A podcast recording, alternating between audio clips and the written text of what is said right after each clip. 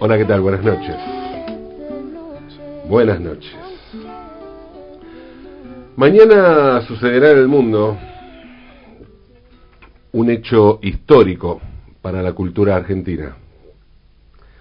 Se celebrará el primer concierto de tango en vivo desde que se desató la pandemia.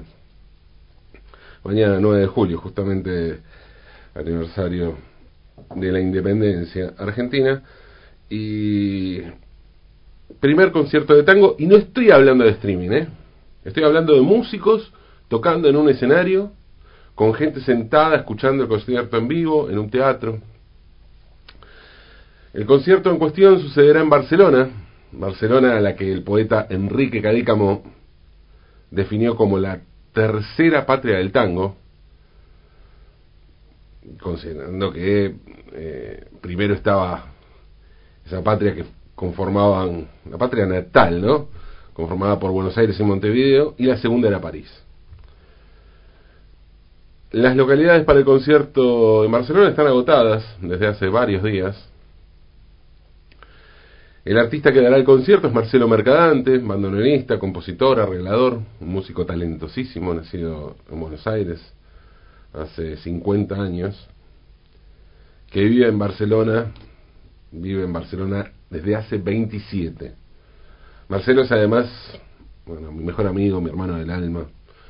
Estuvimos hablando con él hace unos meses, cuando empezó, cuando empezó la cuarentena en Barcelona y no había comenzado acá. Además de que estuvo en febrero. Se volvió justo, justo en el momento en que, unos días después y ya no se podía volver. Y estuvimos ahí tocando en, eh, en Café Vinilo, en Palermo. Marcelo va a tocar en esta ocasión con su sexteto, Juan Esteban Cuache en piano, Analia Carril en voz, Olvido Lanza en violín, única española de este sexteto, Javier Feierstein en guitarra eléctrica y, eléctrica y Emiliano Roca en contrabajo. Además, van a bailar Claudio Hoffman y Cintia Lombardi, él un argentino que vive en Barcelona y ella una argentina que vive en Roma. El broche de oro de esta vuelta del tango en vivo es la presencia del cantador Miguel Poveda, una estrella del cante, de la copla y de la canción popular española, que también ha incursionado en distintos géneros latinoamericanos. Miguel es un artista descomunal. La versión que hace de A Ciegas, el tema de Quintero, León y Quiroga, que canta al final de la película Los Abrazos Rotos de Pedro Almodóvar es algo fuera de serie. Una maravilla que hay que escuchar. Además Miguel es fan del tango y ya colaboró con Marcelo muchas veces.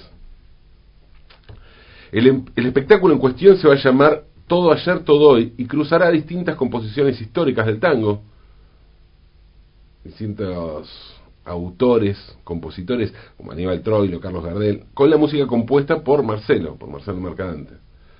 Y en cuanto a las poéticas, se mezclarán los versos de Enrique Santo Discépolo, Homero Mansi, Ladia Blasquez y Alfredo Lepera, como históricos, con los del catalán Joan Brosa y los de un servidor. Porque, bueno, sí, sí, eh, en esta vuelta del tango en vivo al mundo, Marcelo Mercadante con su sexteto y Miguel Poveda van a interpretar algunos de los temas del nuevo repertorio de tango que venimos componiendo con Marcelo desde hace 20 años.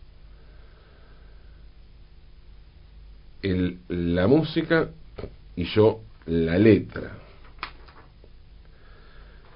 El marco es además extraordinario. La vuelta del tango se da con la vuelta de los grandes festivales europeos en este caso la edición 44 del mítico Festival Grec, que durante todos los veranos convoca artistas del teatro, la danza, la música y el circo en Barcelona. Por el Grec han pasado artistas, a ver, como Miles Davis, Darío Fo, Pina Bausch, Caetano Veloso, Peter Brook, Nuria Sper, Bob Dylan, Lonnie Anderson, Carlos Santana, Pat Metheny, Kay Jarrett, María Betania, Paco de Lucía, Ruchi Sakamoto, o la compañía de danza de Marta Graham, entre muchísimos otros. Desde, algunos, desde hace algunos años el GREC eh, se, realiza en varios escenarios de la ciudad, pero sin duda el, el principal sigue siendo el Teatro Grec, que es el que le da nombre al festival, donde nació. El Grec es un anfiteatro griego, por eso el nombre, ¿no? Grec, griego en catalán, construido en 1929 para la Exposición Universal de Barcelona. Obviamente, al ser un anfiteatro griego, es al aire libre.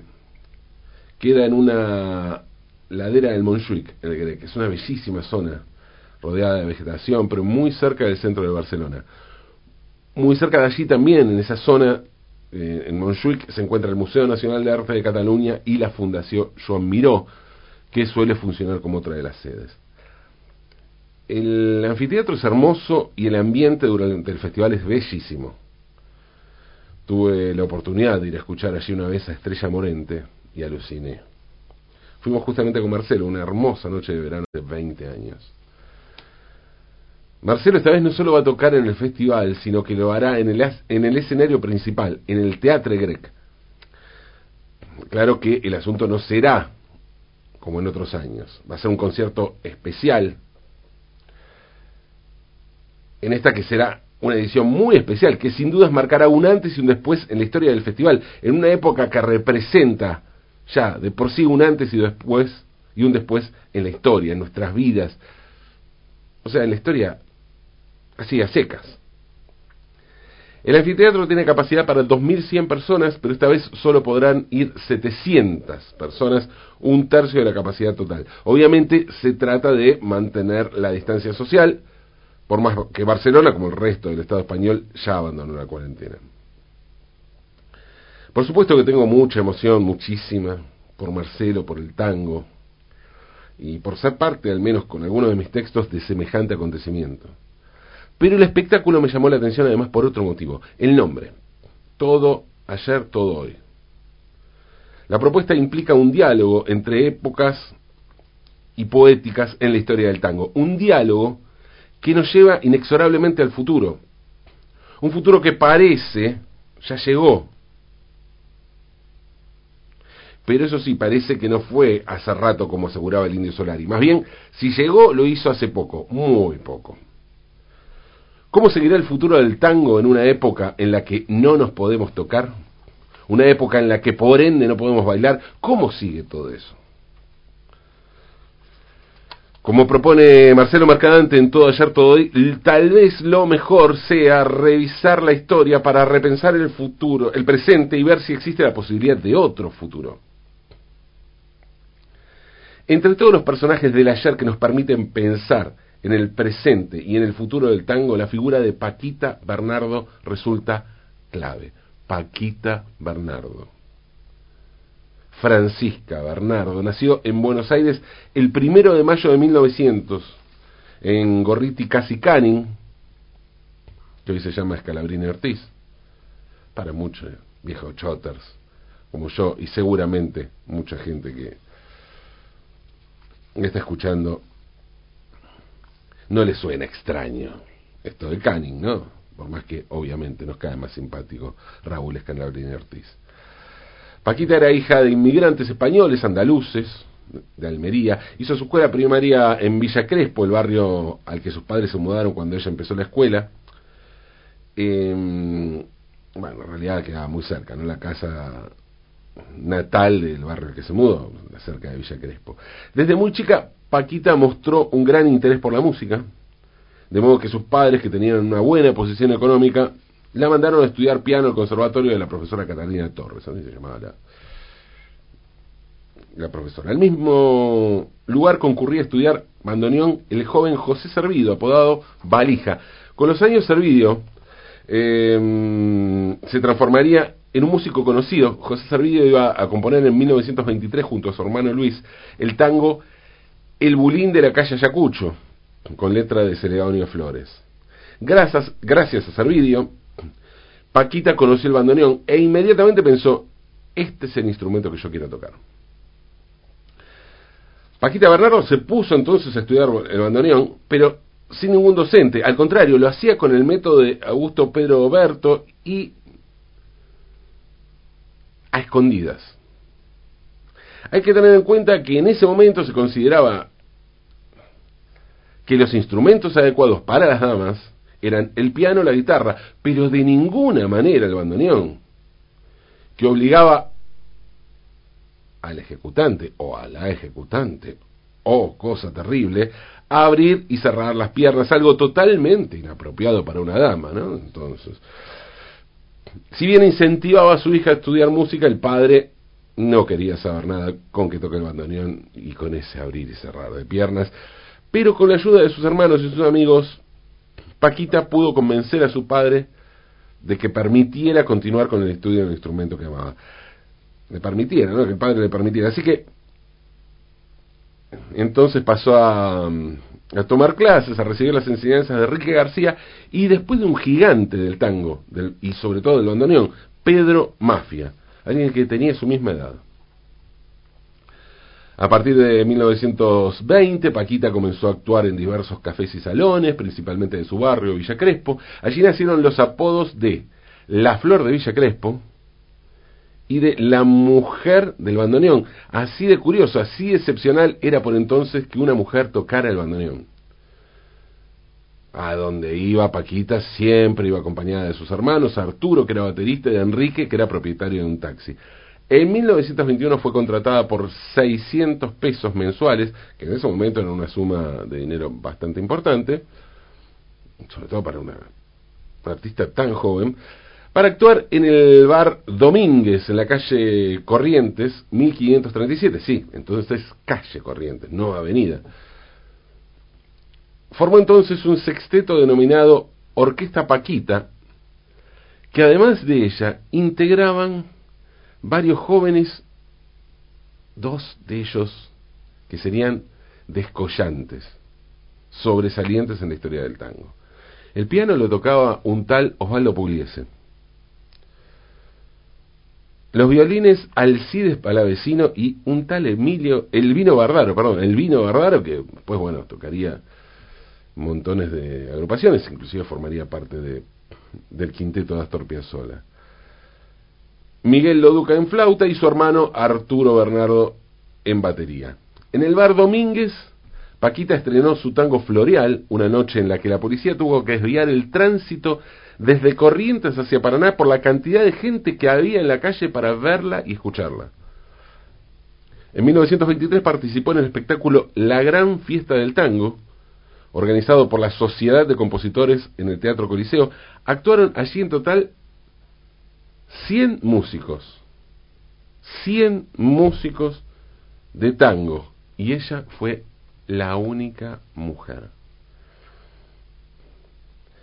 Paquita Bernardo murió el 14 de abril de 1925, poco antes de cumplir 25 años, como consecuencia de un resfrío mal curado. Un resfrío mal curado. Así de absurdo. Durante mucho tiempo se pensó que en realidad se había tratado de una tuberculosis, pero luego se demostró que aquello no era más que una leyenda urbana, que no tuvo tuberculosis, o bueno, leyenda urbana, o la necesidad de atribuir una muerte a una enfermedad más complicada. Sí, sí. Cualquier parecido con la actualidad no es pura coincidencia. Si bien no llegó a grabar ningún disco, Paquita Bernardo, Bernardo Paquita Bernardo, sí dejó una obra importante como compositora para su, para su corta edad, ¿no? Fueron en total 15 piezas, de las cuales algunas fueron grabadas por músicos importantes. Florial, Florian, perdón, Florian la grabó Juan Carlos Cobian, ¿sí? el autor de la música de Los Mareados. Roberto Firpo grabó Cachito y dos de sus composiciones fueron grabadas por Carlos Gardel. La Enmascarada, con versos de Francisco García Jiménez, y Soñando, con letra de Eugenio Cárdenas. Dicen que era mm, un prodigio del bandoneón, algo que jamás podremos corroborar. Lo que sí sabemos, lo que sí sabemos es que Paquita Bernardo rompió todos los moldes, desafió a su época y dejó claro que si el tango es machista es porque le tocó vivir en una época machista, una época que sin embargo tuvo también a Paquita entre los más grandes exponentes del género. Y cuando digo género me refiero al tango, no un cupo de género que es otra cosa. No, en el tango no hay cupo. Lo que sí hay es una redefinición, un barajar y dar de nuevo, una apertura a nuevos latidos, a nuevos pulsos, a nuevas poéticas. Si hoy existe una nueva escena en el tango es porque desde los años 90 aparecieron un grupo de cantantes mujeres que redefinieron el tango, el decir del tango. Adriana Varela, María Volontelli, Avellaneda, Lidia Borda, Dolores Solá. Y antes, antes, en el desierto de los 70 había sido Susana Rinaldi quien le dio nueva voz al tango. Como había sido Ladia Blasquez quien redefinió los versos del tango, una tarea que continuó en los 90 Claudia Levi, como pionera contemporánea.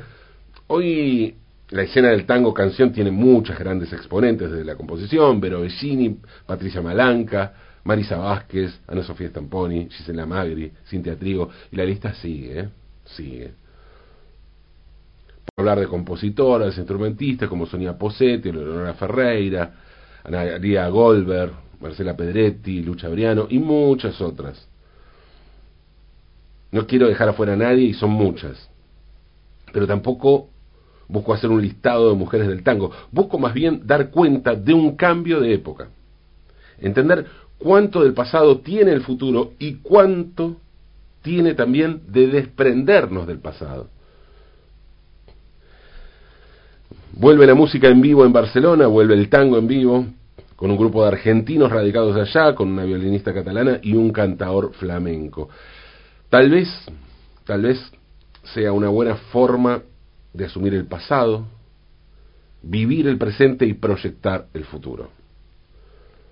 Algo que necesita el tango, que necesita la música, pero que también necesita la vida en este momento tan complejo que nos toca vivir. Un momento en el que es probable que nos toque también redefinir algunas cosas. Un momento en el que es probable también que tengamos que vivir con la certeza de que hay cosas que es mejor no definir o que no admiten definición. Definamos, definamos lo indefinible entonces y bailemos un tango, aunque es de noche.